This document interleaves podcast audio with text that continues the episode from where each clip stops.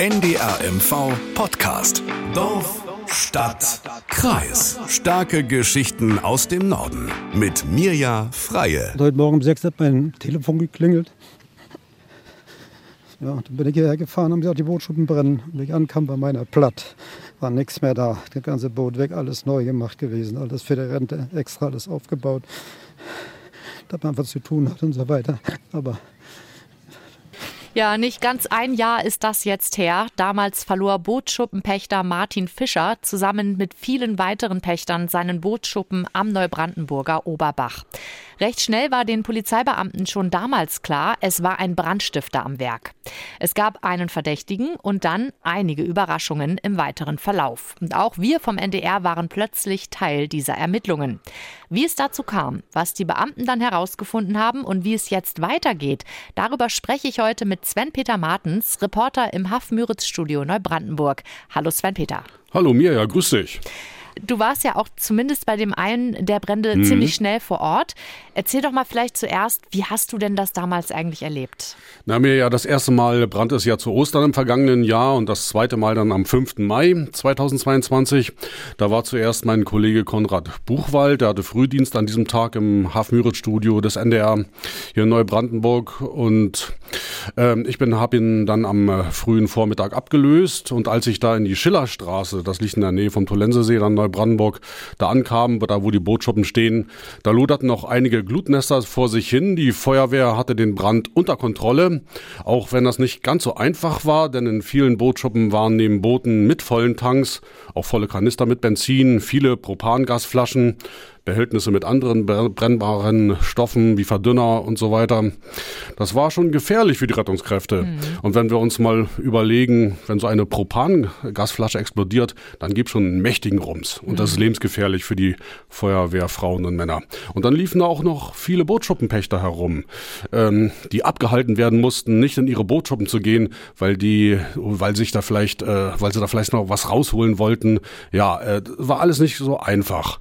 Äh, durch die vielen im Wasser umherschwimmenden Brandreste verstopften etliche Filter der Ansaugstutzen für die Schlauchpumpen der Feuerwehr und aus dem Wasser ragten dann, sah wirklich traurig aus, die verkohlten Pfähle, auf denen die abgebrannten Bootschuppen standen. Überall schwammen Brandreste rum. An vielen Stellen hatte, hatte sich dann auch ein Ölfilm gebildet und in der Luft lag immer noch ein stechender Brandgeruch und das über Stunden. Ja, das klingt ziemlich dramatisch und schlimm. Nun war ich selbst persönlich noch nie dort und vielleicht mhm. für mich und auch unsere anderen anderen HörerInnen mal zur Erklärung, was ist denn das da überhaupt für ein Areal? Wie sah es da vor diesem Brand eigentlich genau aus? Man muss sich das so vorstellen, dort stehen schon seit vielen Jahrzehnten viele kleine Holzhäuschen auf Pfählen über dem Wasser dicht an dicht, mal grün, mal braun lackiert, mal gar nicht oder einfach nur mit Altöl angestrichen. Mhm. Im Prinzip keine Abstände dazwischen. Bretterwand, Bretterwand an Bretterwand. Und diese Bootschuppen stammen teilweise noch von vor dem Zweiten Weltkrieg. Die meisten sind aber zu DDR-Zeiten gebaut worden. Und die Pächter oder Bootschuppeneigentümer haben die teilweise von ihren Eltern oder Großeltern übernommen. Mhm. Und alle Bootschuppen stehen in mehreren künstlich angelegten Buchten, verbunden über den Oberbach mit dem Tolensesee also ideal als Startpunkt für Bootsausflüge. Aber viele der rund 400 Bootschuppen, die gibt's jetzt nicht mehr. Sie sind mit allerhöchster Wahrscheinlichkeit allesamt vorsätzlich angesteckt worden. Doch vollständig aufklären lässt sich das jetzt nicht mehr. Ja, genau, zu diesem mhm. Kriminalfall kommen wir jetzt gleich noch. Ich habe aber für uns beide äh, mal ein paar Fakten zum Wassertourismus okay. im Land mitgebracht, Sven Peter. Jetzt schätzt doch mal als erstes, ähm, du hast jetzt eben schon von ziemlich vielen Liegeplätzen dort gesprochen. Was meinst du, wie viele Liegeplätze für Boote gibt es bei uns im Land Mecklenburg-Vorpommern? Hm, acht, acht bis 12.000. Ich finde, da bist du schon ziemlich gut. Ich hätte überhaupt keine Vorstellung gehabt, muss ich dazu sagen. Also es gibt insgesamt, äh, ich sag mal, wir haben viele verschiedene Sachen. Wir haben einmal 350 Wasserwanderrastplätze. Dann haben wir Marinas und Sportboothäfen und mit allen zusammen sind wir da bei 14.000 Liegeplätzen. Okay. So gibt es das Land an, an der Küste und dann nochmal 7.725 im Binnenland. Okay, Mensch, da ich was dazugelernt. Ich, aber du warst echt dicht dran. Also wie gesagt, ich hatte überhaupt keine keine Vorstellung gehabt. Und das, obwohl der Wassertourismus in Mecklenburg-Vorpommern wirklich enorm wichtig ist. Ne? Da kommen die meisten oder viele der Touristen extra deswegen bei uns zu uns ins Land. Und das muss man einfach mal mhm. so einordnen. Jetzt mal zurück zu unserem Thema. Mhm. Verrat uns doch nochmal, wie viele Pächter, wir haben jetzt eben gehört, wie viele es äh, an Liegeplätzen gibt, wie viele Pächter sind denn davon äh, in dem, von dem Brand jetzt betroffen gewesen? Genau 70 mehr, ja. Klar, viele der betroffenen Bootschuppenpächter waren auch wirklich gleich vor Ort und natürlich geschockt. Genau, Martin Fischer haben wir ja mhm. am Anfang schon gehört. Du hattest aber auch mit anderen noch gesprochen, ne? Ja, unter anderem auch mit Rose Marie Rauner und Heiko Flock. Die hören wir uns jetzt mal einmal an. Mhm. Das ist einfach nur traurig. Ne? Also unser Sohn hat hier seinen zur Miete gehabt, den Bootschuppen und sein, sein Boot da drin gehabt. Ne? Hat sich gerade erst noch einen neuen Motor angeschafft. Und nun ist einfach alles weg. Ne? Das ist traurig, ist das. Ja. Schlimm. Schlimm. Hier steckt so viel Liebe in den Details drin. Jeder hat, jeder hat seine Bootschuppen selber aufgebaut und, und ich habe da ganz viel Arbeit reingesteckt mit dem Tischler und unser Boot war gerade zwei Jahre alt, also man spricht von neu. Und ja, es ist, ist schon ein immenser Schaden. Ja, das, was so weh tut, das ist viel, viel schlimmer. Mir ja unterm Strich, äh, es ist ja wirklich äh, den, den Bootsschuppenpächterinnen und Pächtern dort anzuhören. Ähm, viele sind um ihre Lebensträume gebracht worden, zumal es wenige Wochen nach dem zweiten großen Brand dann innerhalb der Bootschuppenanlage hier in Neubrandenburg dann einen dritten vorsätzlich gelegten Brand gab. Aber dazu kommen wir ja noch später. Genau, nun hast du uns ja schon die Szenen direkt am Brandtag beschrieben. Das klingt, als wären die Aufräumarbeiten auch nicht sehr unkompliziert gewesen. Was gab es, also du hast ja beschrieben, was da alles mhm. im Wasser schwamm allein schon. Was gab oder gibt es denn für Probleme und äh, sind die inzwischen vielleicht behoben? Wie sieht es da jetzt aus? Naja, die mit Abstand größte Brandstelle, da wo 63 Bootschuppen abgebrannt sind, äh, direkt am Kulturpark hier in Neubrandenburg, die ist äh, mittlerweile komplett beräumt. Das hat von Juli an bis in den November hinein des vorigen Jahres gedauert. Die Stadt Neubrandenburg ist mit Eigeninitiative da nach vorne geprescht, hat sämtliche Beräumungsaufträge ausgelöst und ist auch in Vorkasse gegangen. Also es mussten sämtliche Brandreste erstmal aus dem Wasser rausgeholt werden und die vielen zerstörten untergegangenen Boote geborgen werden. Auch die Holzpfähle, auf denen die Bootschuppen standen, mussten mit einem Schwimmbagger gezogen werden. Also da ist viel Sondermüll angefallen. Ein großes Problem war, waren aber die Wellersbest-Platten, mit denen einige der abgebrannten kleinen hölzernen Bootshäuschen gedeckt waren. Dazu kurz Neubrandenburgs stellvertretender Bürgermeister Peter Modemann. Unter anderem haben wir dort festgestellt, dass aus den Wellasbestplatten, die als Abdeckung, Dachabdeckung genutzt wurden, dass die sich beim Brand ähm, aufgelöst haben. Das heißt, die Asbestfasern ähm, dort sind und es wird dann nachher als Sondermüll entsorgt werden müssen. Die Wellersbest-Platten stammen alle noch aus DDR-Zeiten, hatten Bestandsschutz. Heutzutage würde eine Dacheindeckung mit Wellersbest so auf keinen Fall mehr genehmigt werden. Und das hat auch fatale Folgen, denn die Asbestpartikel lagerten sich durch den Brand auf einer benachbarten Rasenfläche ab. Diese Fläche musste komplett abgetragen und als Sondermüll entsorgt werden. Das wurde richtig teuer. Insgesamt hat allein die Beräumung der Brandfläche vom 5. Mai 2022 etwa 450.000 Euro gekostet. Und eins steht fest, die Stadt Neubrandenburg will auf keinen Fall auf diesen Kosten sitzen bleiben. Die betroffenen Bootschoppenpächter sollen auch mit zur Kasse gebeten werden. Also alles, was man individuell an Brandresten einem Pächter zuordnen kann, da muss er auch die Entsorgung bezahlen. Denn obwohl sie im Grunde nicht für die Brände verantwortlich sind, gelten sie als Verursacher. So will es das bürgerliche Gesetzbuch. Hammer. Also das hätte ich jetzt echt mhm. nicht gedacht. Nun ist ja so viel an Werten da abgebrannt. Ne? Du hast es gesagt, ja. Boote, die Schuppen selbst, dann die Technik, die darin lagerte. Da ist also ein Millionenschaden entstanden, das wissen wir. Du hast gesagt, die Pächter müssen das zahlen. Also ja. auch das, was du gerade äh, uns erklärt hast. Springen denn da keine Versicherung ein oder so? Mir ja, ich habe ja mit betroffenen Bootschuppenpächtern gesprochen. Die meisten sind nicht versichert. Einige haben noch Versicherungsverträge, die sie zu DDR-Zeiten abgeschlossen haben. Und ich sage mal, ich kenne einen Fall, da hat die Versicherung gerade mal 5000 Euro gezahlt. Also für zwei Boote und den abgebrannten Schuppen. Hm. Praktisch die 5000 Euro decken den Schaden überhaupt nicht ab. Äh, und hat mir der betroffene Pächter erzählt. Dann kommen ja noch die Kosten für die Beräumung von rund 450.000 Euro. Und das dividiert durch 63 Schuppenparteien. Da kommen pro Pächter noch einmal etwas über 7000 Euro zusammen. Also bleiben die Pächter hm. auf den Kosten sitzen, ne? Kann man, auf jeden Fall. Kann man da die meisten, die meisten jedenfalls. Und kann man da überhaupt fragen, ob diese Schuppen irgendwann wieder mal aufgebaut werden können? Ja, das kann dauern, wenn überhaupt, denn viele der Pächterinnen und Pächter sind Rentnerinnen und Rentner oder haben, haben insgesamt nicht so viel Geld im Portemonnaie, so wie Ralf Gruski. Auch er hat einen Schuppen und auch Boote durch den Brand komplett verloren. Wir können es finanziell selber wahrscheinlich nicht stemmen. Ich würde sehr gerne weil das war mein ganzes Leben jetzt bloß noch. Ja, so wie Ralf Gruski geht es vielen. Aber grundsätzlich dürfen die Bootschuppen wieder aufgebaut werden, auch wenn es bis dahin noch ein langer und teurer Weg werden könnte. Zuallererst muss Baurecht geschaffen werden und das kostet Zeit, sagte Neubrandenburgs Bauamtsleiter Frank Renner nach einer Informationsveranstaltung Ende vergangenen Jahres im Haus der Kultur und Bildung in Neubrandenburg. Dieses Planverfahren wird frühestens Mitte 2024 abgeschlossen sein. Wir haben ja auch dann die Öffentlichkeit zu beteiligen, die Träger öffentlicher Belange zu beteiligen, haben im Vorfeld verschiedene Gutachten zu erstellen. Diese fließen dann in die städtebauliche Entwurfsplanung mit ein. Also, wenn Mitte 2024 die Bauplanung abgeschlossen und auch die anderen rechtlichen Hürden genommen worden sind, könnten neue Bootschuppen am Oberbach entstehen. Auf keinen Fall so wie vorher, sondern mit Sicherheitsabständen und deutlich strengeren strengeren Baurichtlinien. Ja, dann kommen ja noch die Beräumungskosten. Das alles führt zu großem Unmut unter den Pächtern. Ich weiß nicht, wie wir planen sollen jetzt weiter mit den, wie wir mit den, wie viel Gelder wir brauchen. Also das ist, steht alles, alles noch in den Sternen. Keine konkreten Antworten. Bis 24, eventuell wird es ja 26, ja, sind wir alle alt und können gar nicht mehr auf dem Boot klettern. Jedes Mal kommen keine konkreten Antworten. Ich bezahle nicht für Wellersbest, was wir nicht hatten. Also, da fließt noch viel Wasser den Oberbach und die Tulensi hinunter, bis die 70 abgebrannten Bootschuppen wieder aufgebaut sind. Ja, und also ob die Bootschuppen dann jemals wieder aufgebaut werden und wann, das bleibt also erstmal offen. Äh, kommen wir noch mal zum Fall selbst. Wir haben es mhm. ja schon angekündigt. Es war Brandstiftung, das ist ziemlich ja. schnell klar gewesen. Etwas überraschend war ja dann, dass auch der NDR plötzlich Teil der Ermittlungen wurde. Sven Peter, wie ist das denn genau passiert?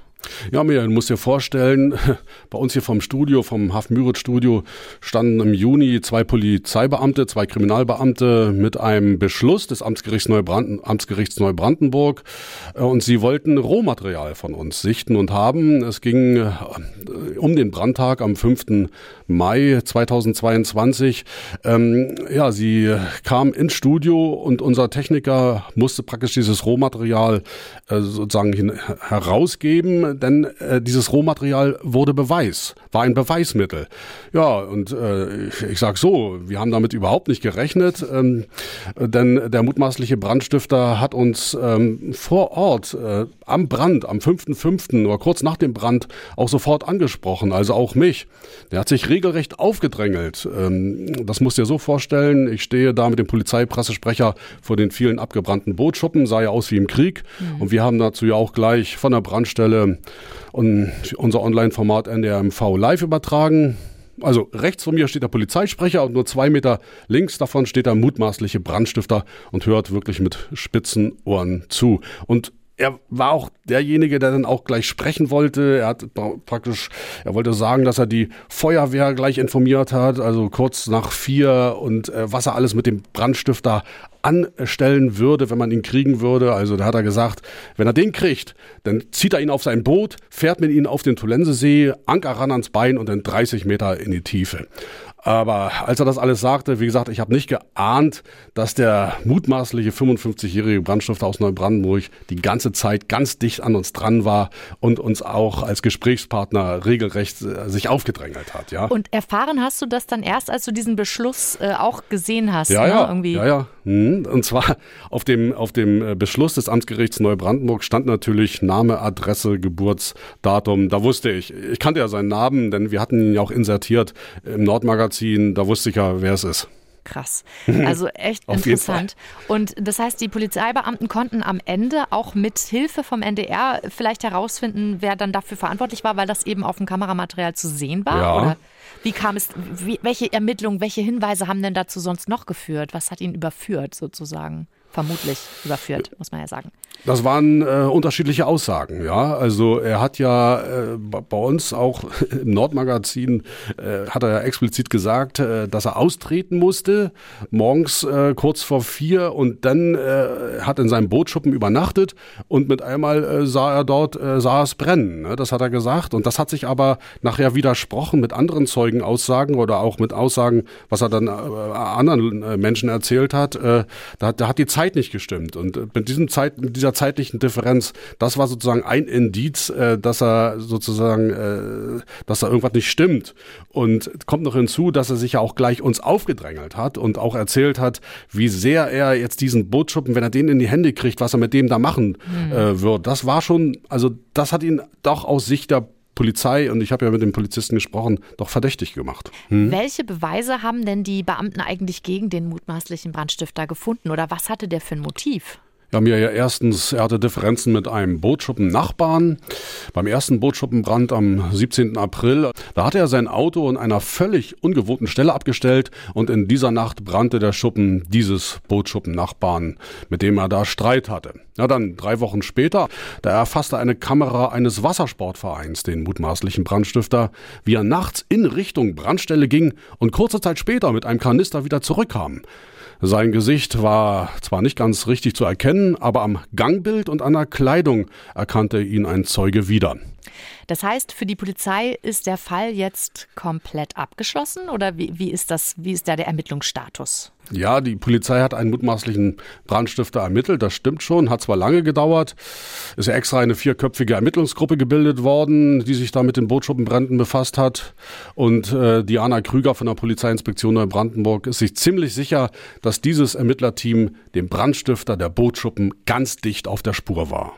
Es gab mehrere Zeugenaussagen, die also dazu geführt haben, dass sich der Tatverdacht gegen äh, einen männlichen 55-jährigen äh, Neubrandenburger gerichtet und erhärtet hat. Und zudem gab es zahlreiche Indizien. Man, man, nennt es eine sogenannte Indizienkette. Das waren keine richtigen Beweise, aber es waren mehrere Indizien, die mehr und mehr dafür gesprochen haben, dass sich dieser Tatverdacht gegen den Neubrandenburger erhärtet hat.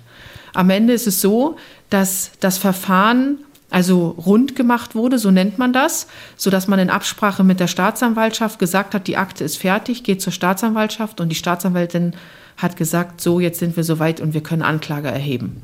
Also für die Polizei war es ein rundum gelungener Ermittlungserfolg. Spannend, was die Ermittler da herausgefunden haben, wirklich. Wenn Sie sich noch mehr für die Polizeiarbeit interessieren, dann hören Sie doch mal in unsere Dorfstadt-Kreisfolge 108 auf Polizeistreife in Stralsund. Darin sprechen zwei Stralsunder Polizeibeamte über ihre Herausforderungen in diesem Job. Ja, unseren Podcast können Sie ganz einfach abonnieren in der ARD Audiothek oder jederzeit anhören in der NDR MV App. Jetzt kommen wir nochmal zurück zu den Ermittlungen bzw. zu dem Verfahren. Sie hat eben gesagt, Sie haben das dann der Staatsanwaltschaft mhm. übergeben. Ja, aber es wird jetzt am Ende doch kein Verfahren geben, oder? Nein, wird es nicht. Und warum, warum jetzt nicht? Ach, kurz vor Ende des vergangenen Jahres ist der Tatverdächtige verstorben und damit ist das Verfahren hinfällig. Das ist natürlich jetzt eine ganz besonders tragische Wendung. Ähm, ich habe mich gefragt, als ich davon erfahren habe, ähm, was ist denn jetzt oder was bedeutet es dann jetzt für die vielen Pächter, die den Schaden haben? Gibt es für die denn irgendwie noch eine Chance, ich weiß nicht, Geld für den Wiederaufbau zu erwirken oder irgendwie eine, hm. ja, einen Schadensersatz oder irgendwas zu erhalten? Mir ja, der mutmaßliche Brandstifter ist verstorben und ist auch noch nicht rechtskräftig verurteilt worden. Es steht also sag mal, äh, rechtskräftig nicht fest, dass er der Brandstifter war.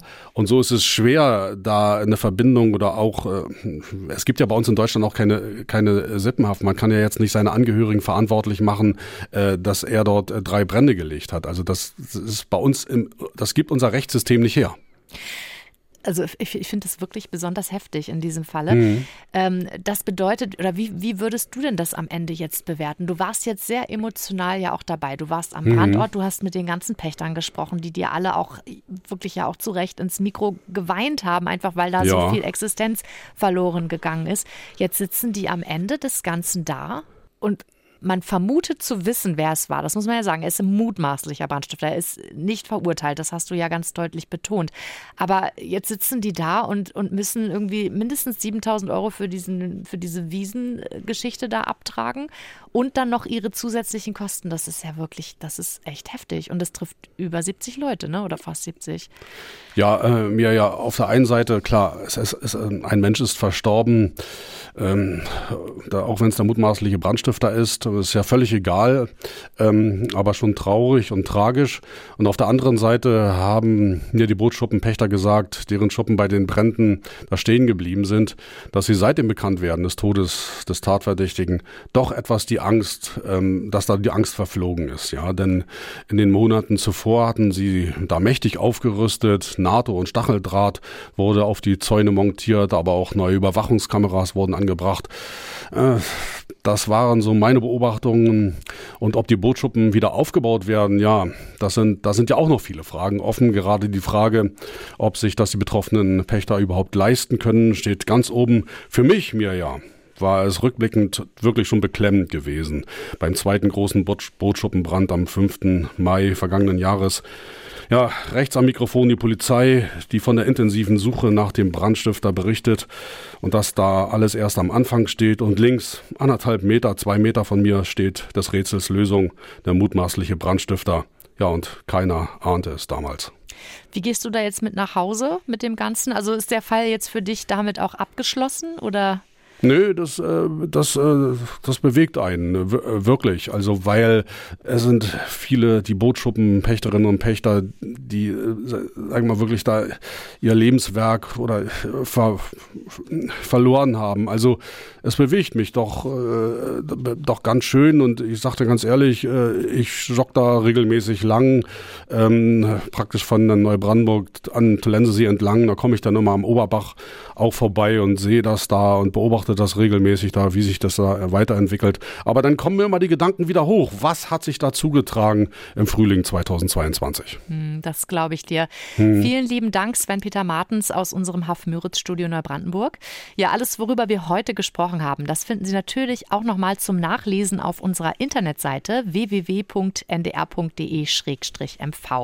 Sollten Sie darüber hinaus noch Fragen zu diesem Fall oder dieser Folge haben oder vielleicht auch Anregungen oder Ideen für weitere Themen, Themen, dann schreiben Sie uns gerne eine E-Mail an dorfstadtkreis.ndr.de. Ja, und wenn Sie schon immer mal hören wollten, wie jazzig Udo Jürgens am Klavier klingen kann, dann hören Sie doch mal rein in unseren Jazztime Podcast von NDR1 Radio MV. Mein Name ist Mirja Freie und bis ganz bald. NDR MV Podcast. Dorf, Stadt, Kreis. In der kostenlosen NDR MV App und in der ARD Audiothek.